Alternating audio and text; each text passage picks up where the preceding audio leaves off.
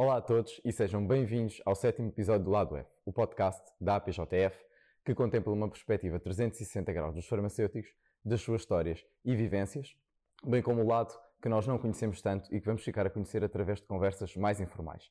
A nossa convidada do nosso sétimo episódio é a Joana Nobre. Olá, Joana, e muito obrigado por teres aceitado o convite da APJF. É um grande prazer para nós ter-te aqui. Uh, a Joana é farmacêutica, sendo mestre em Ciências Farmacêuticas pela Faculdade de Farmácia da Universidade de Lisboa e é especialista em dermocosmética. Iniciou o seu percurso profissional em 2005 na indústria farmacêutica na área da dermocosmética, onde atualmente ainda exerce funções. Ao longo do seu percurso profissional, desempenhou diversos cargos, quer a nível nacional, quer a nível internacional. Ao mesmo tempo, construiu um extenso currículo marcado por diversas formações nas áreas da psicanálise, comunicação oral, branding e gestão do luxo, dermocosmética e marketing digital em escolas como o IPAM ou a Católica Lisbon School of Business and Economics. É ainda cronista na Miranda by Sapo e já escreveu para diversas revistas como A Saber Viver, A Sábado, A Ativa e no blog da jornalista da SIC e SIC Notícias, Cristina Amaro. É ainda responsável pelo podcast Creme de la Creme. Mais uma vez, olá Joana, e após esta pequena introdução e em pequenas palavras, quem é a Joana? Olá João, obrigada pelo convite, é um gosto enorme estar aqui. Uh, quem é a Joana? Eu sou uma farmacêutica, sou uma pessoa muito curiosa, uh, habitualmente com os outros e comigo, um, e portanto estou sempre à procura de novos projetos, novas coisas para fazer. Acho que é isso que, que melhor me define e acho que também o meu currículo mostra um bocadinho essa curiosidade e essa vontade de aprender. Pegando no, no que tu referiste, estás sempre à procura de, de, novos projetos e olhando para o que foi o início da tua carreira, que tiveste estágios na área de farmácia comunitária e farmácia hospitalar e depois acabas por enverdar pelo mundo da dermocosmética. Como é que se dá esta mudança? Como é que passas de, se calhar, o que seria o percurso tradicional para o percurso não tradicional, digamos assim? de facto é curioso. Uh, a área da dermocosmética foi a única área onde eu, enquanto estudante, nunca pensei trabalhar. Eu, quando entrei para o curso de Ciências Farmacêuticas, queria muito análises clínicas. Curiosamente, foi a única área na qual eu nunca trabalhei. Fiz o meu estágio uh, em farmácia hospitalar e farmácia comunitária. Quando passei pela farmácia hospitalar, adorei e tive uma proposta para ficar, na altura no Hospital de Santo António mas depois fui para a farmácia comunitária e foi exatamente nesse contexto da farmácia comunitária que eu assisti a uma formação de uma marca de dermocosmética e pouco tempo depois surgiu o convite para eu ir trabalhar para a empresa que representava essa marca. A minha primeira resposta foi não, não era uma área que eu quisesse, nunca tinha sequer pensado, mas na altura o, dono da farmácia, uma pessoa com quem eu adquiri alguma proximidade e, e, também era professor na universidade, era uma pessoa bastante inspiradora e uhum. didática, disse-me, ó oh, Joana, vá e se não gostar, volta, tem as portas abertas, mas é uma experiência interessante e eu penso que combina consigo. E eu, como sempre gostei de ouvir os outros uh, e como nunca gostei de fechar portas, tendo a oportunidade, decidi experimentar. E experimentei e é até hoje a área onde trabalho. E curiosamente, já tens uma carreira de quase 20 anos é um, na área de dermocosmética. Como é que é trabalhar neste setor, que é extremamente competitivo e nesta área? É bastante competitivo. Uh, eu confesso que nunca na vida uh, dei muita atenção ao que os outros faziam. Sempre me preocupei mais com o meu percurso, porque eu acredito mesmo que cada um de nós é único, tem o seu contexto de vida, uh, familiar, social, etc. Portanto, sempre me preocupei muito comigo e também venho de uma geração onde não era tão fácil, no início da minha carreira, eu ter acesso ao que os outros faziam. Uh, quando eu comecei a trabalhar, não havia Instagram, nem Facebook, nem redes sociais como hoje temos. Uhum. Portanto, eu fazia a minha carreira dia a dia, recebendo o feedback da equipa que trabalhava comigo, uh, mais diretamente ou mais indiretamente, dos colegas que assistiam às minhas apresentações, e portanto eu sempre fui muito focada na construção da minha carreira por mim própria, não olhando para os outros. É de facto uma área competitiva, eu reconheço que é, e hoje em dia quem gosta desta área e entra no Instagram ou no Facebook vê centenas de páginas ou milhares de páginas de pessoas que comunicam nesta área, que trabalham nesta área, mas eu penso que há lugar para todos. Eu acho que cada um de nós é único, portanto, cada um de nós tem a oportunidade de fazer o seu caminho. Sim, claro. E essa é a nossa força, exatamente. é a nossa singularidade. E, e olhando para o teu percurso profissional, acabas por abraçar experiências internacionais. O que é que te leva a tomar esta decisão e como é, o que é que te leva a querer abraçar este desafio? Uh, eu trabalhava na filial portuguesa de uma empresa internacional que tinha sede em Paris, mas que estava espalhada pelo mundo inteiro e eu sempre tive bastante autonomia no desenvolvimento do modelo de formação que nós tínhamos em Portugal. Eu ocupava o cargo de diretora técnica e de formação, portanto, desenvolvia os materiais, fazia os eventos que eu entendia, escolhia os targets que eu queria e isso começou a ter visibilidade a nível internacional, uhum. não só na casa-mãe, mas noutras filiais.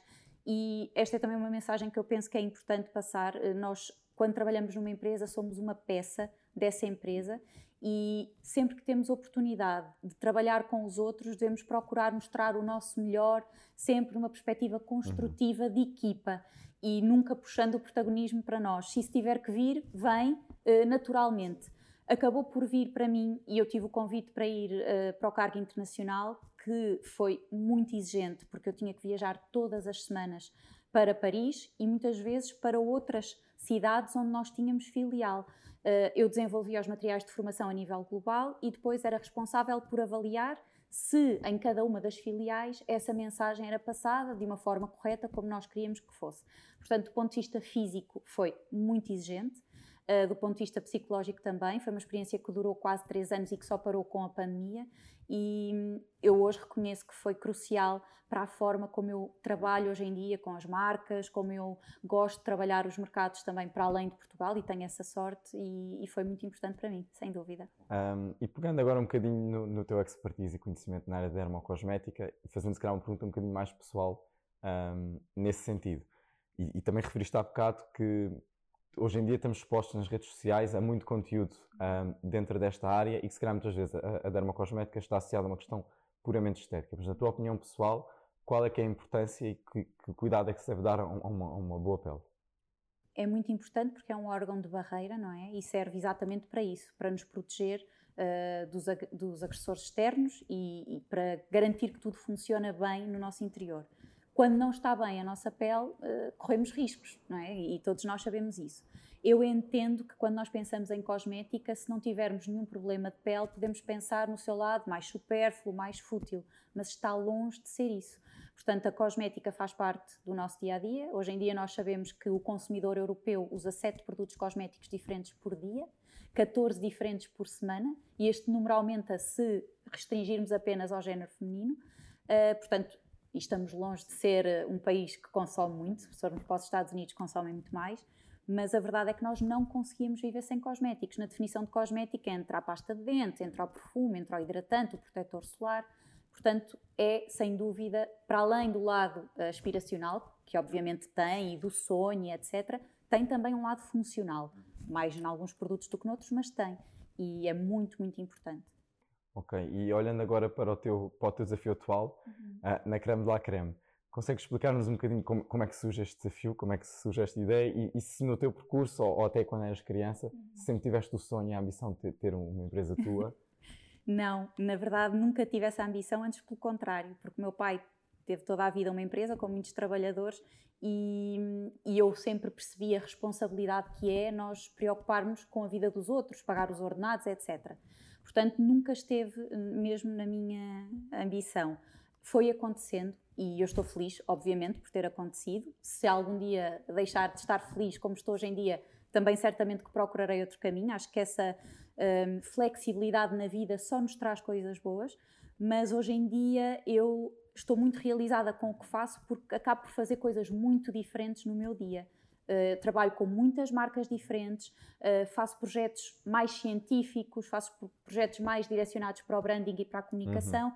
portanto, acabo por articular todas as valências que, que eu fui trabalhando no meu currículo. E isso é a melhor coisa que pode acontecer, que é a comprovação de que, ok, eu fiz a coisa certa, eu estou no caminho certo para mim. Pronto. E, e se puderes levantar um bocadinho a ponta do véu, como é que é o teu dia a dia? Olhem, eu hoje comecei o dia com uma reunião com um príncipe. para desenvolver um projeto de cosmética. Uh, depois tive uma reunião com uma empresa nacional uh, e, portanto, eu hoje já trabalhei pelo menos três marcas diferentes, completamente uhum. diferentes. Uma no segmento do luxo, outra no segmento mais funcional, que está presente em hospitais nacionais, uh, outra que é um gigante. Portanto, é mesmo, cada dia é um dia diferente. E, isso, essa, diferença do dia a dia, eh, que acaba por não deixar que a rotina se instale tão facilmente, é, é fantástica. O facto de conhecer pessoas, também elas muito diferentes, Uh, é muito bom para mim porque é muito enriquecedor e eu procuro sempre aprender com as pessoas com quem contacto. Acho que se nós mantivermos os nossos olhos bem abertos e a nossa curiosidade, que às vezes vamos perdendo à medida que vamos envelhecendo, uh, temos muito quando somos crianças e jovens e depois vamos perdendo, uh, não devemos. Eu acho que devemos cultivar essa criança interior para estarmos sempre curiosos e atentos e, e, procurarmos aprender. Eu tento fazer isso. Quase podemos dizer que não tens um dia igual aos outros. Não tenho. Cada dia é um dia diferente não e tenho super mesmo, dinâmico. Não tenho mesmo. Eu sei que isto não funciona para todas as pessoas. Há pessoas que têm, eh, adquirem muita segurança numa rotina que seja sempre igual. E nada contra, não é? É um perfil o meu perfil realmente é, é, diferente. Eu gosto, gosto de viajar, gosto de saber que este mês tenho não sei quantas palestras diferentes para diferentes clientes, em diferentes cenários, uns mais luxuosos, outros menos luxuosos, uns mais científicos, outros mais aspiracionais. Uhum. Eu adoro isso. Ok. Uh, última pergunta aqui do, do, lado das nossas perguntas abertas e, e uma pequena provocação, também uhum. tendo em uhum. conta o teu conhecimento Sim. da dermocosmética. Se pudesses escolher apenas um produto de dermocosmética para utilizar até ao final da tua vida, qual seria e porquê? Era um hidratante, sem dúvida, que pudesse aplicar nos lábios, porque eu tenho, uh, eu tenho os lábios secos por natureza, na realidade nunca tenho porque estou sempre a pôr batom ou um creme que, que possa colocar nos lábios, portanto estou sempre confortável, mas tenho de facto uh, muito medo de ficar desconfortável na minha pele. E a desidratação uh, dá comichão, dá prurido, dá uma sensação de pele a repuxar, portanto eu acho que já todos experienciaram o que é sentir esse desconforto e eu escolheria um hidratante. Eu sei que provavelmente 90% das pessoas que estão a ouvir este podcast diriam um protetor solar, pronto, com bons farmacêuticos que são. E eu também podia dizer, só que nós podemos evitar uh, os danos causados pela fotoexposição com outras coisas que não o protetor solar. Basta não nos expormos ao sol, usarmos a roupa adequada, um chapéu, óculos, etc. Por isso, eu escolheria o hidratante. Ok. Por fim, temos um último desafio para ti. Uhum. Preparámos um conjunto de, de, perguntas de resposta rápida. Certo. Que desafiávamos que respondesses no menor número de palavras possíveis. Oh, meu Deus. Uh, okay. a, a, primeira pergunta: uma pessoa que tenha marcado o teu percurso e porquê? Só uma? Só uma, se conseguires. Então vou escolher a Cristina Amaro, que foi a pessoa que me selecionou para a pós-graduação de Branding e Gestão de Marcas no IPAM. Um, eu vinha de uma área muito científica e eu sou, por natureza, uma cientista, portanto, um, quando pensei estudar marketing foi por uma necessidade de trabalho, mas não estava bem certa se seria um caminho uh, bom para mim. E ela, na entrevista que me fez, transmitiu-me logo uma segurança que foi crucial para eu encarar esse desafio com outros olhos e até hoje eu concluo que foi a coisa mais importante que eu fiz na minha carreira. Por isso, sem dúvida, a Cristina Amaro. E a segunda questão, uma cidade? Nova York. É a cidade que eu mais adoro e à qual eu volto muitas vezes e só pudesse escolher uma para visitar o resto dos meus dias era Nova York. Então, olha, se, eu, se eu respondesse à pergunta, responderia ao mesmo, portanto Boa. estamos bastante alinhados. Boa. Terceira questão, uma série e um livro? Vou começar pelo livro, okay. porque essa resposta eu tenho na ponta da língua. É de um escritor português, uhum. contemporâneo, o que é ótimo para todos nós, porque é uma inspiração também, que é o João Tordo. Uhum. E o livro chama-se O Luto de Elias Gros. Se nunca leram, eu recomendo vivamente que leiam. É uma obra-prima, mesmo. A série. Um, eu sei que é difícil escolher só uma. É difícil escolher só uma, não é? E eu já tenho idade para ter algumas favoritas na vida. Mas então, escolhendo só uma, eu vou escolher uh, Sete Palmos de Terra, Six Feet Under, em inglês, que, que, é uma série já antiga, mas que eu já revi, uh, vi na altura e, uhum. e, já revi até recentemente, e que eu considero que é uma série muito importante que todos vejam. Assim, não sei se conheces, João. Acaso, já ouvi falar, mas nunca vi. Pronto, é, é uma série de culto para muitas pessoas. É a história de uma família que tem uma agência funerária e, portanto, um, é uma série que aborda a gestão da morte, do luto, da vida, mas de uma forma leve, porque cada caso é um caso. Uhum. E eu acho que é uma série muito enriquecedora. Recomendo vivamente. Okay. Vou apontar na minha lista. Boa, então. fazes bem. Um, a penúltima pergunta: uhum. uh, um hobby teu? É a escrita. Uh, eu adoro escrever, escrevo muito, como tu disseste logo de início, escrevo para muitas revistas, uh, escrevo para além de textos uhum. científicos, uhum. ficção. Neste momento estou inclusivamente a fazer um curso com o João Tordo, uh, sobre a arte da ficção. Portanto, estou a aprender a escrever ficção, que é ótimo para mim porque eu trabalho muito com storytelling para marcas, portanto, tem-me ajudado bastante. Ah, e a última pergunta para, para finalizarmos este episódio, e se calhar aquela que nós preparámos que achámos que era mais difícil, que é se não fosses farmacêutica, o que é que serias? Olha, seria psicóloga.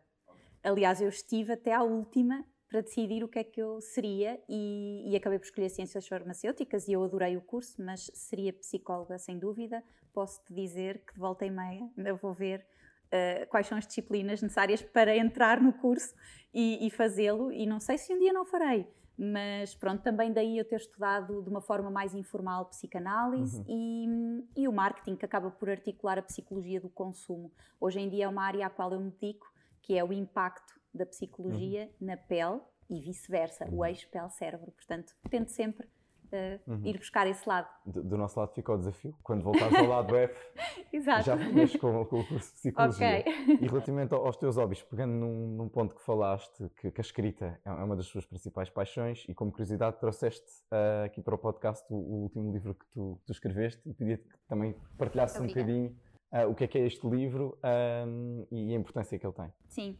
Eh, este foi o livro que eu escrevi, chama-se Breve História da Cosmética. É uma seleção dos factos que eu considero mais importantes ao longo da história da cosmética e, e vai mesmo desde o Antigo Egito até à atualidade, com um capítulo dedicado também àquilo que se fez e faz no nosso país, em Portugal. Um, este é um livro que eu tive imenso gosto em escrever, foi um desafio que o meu avô me lançou enquanto estava connosco neste mundo, entretanto já não está, e portanto eu senti que também era uma forma de, de o homenagear e fui escrevendo, não demorei muito tempo a escrevê-lo, mas foi um desafio, porque não é fácil escrever um livro.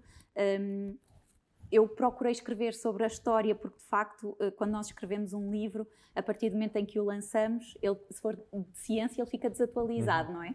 De história não significa que não aconteça, porque a ciência evolui e isso também pode trazer impacto para a história.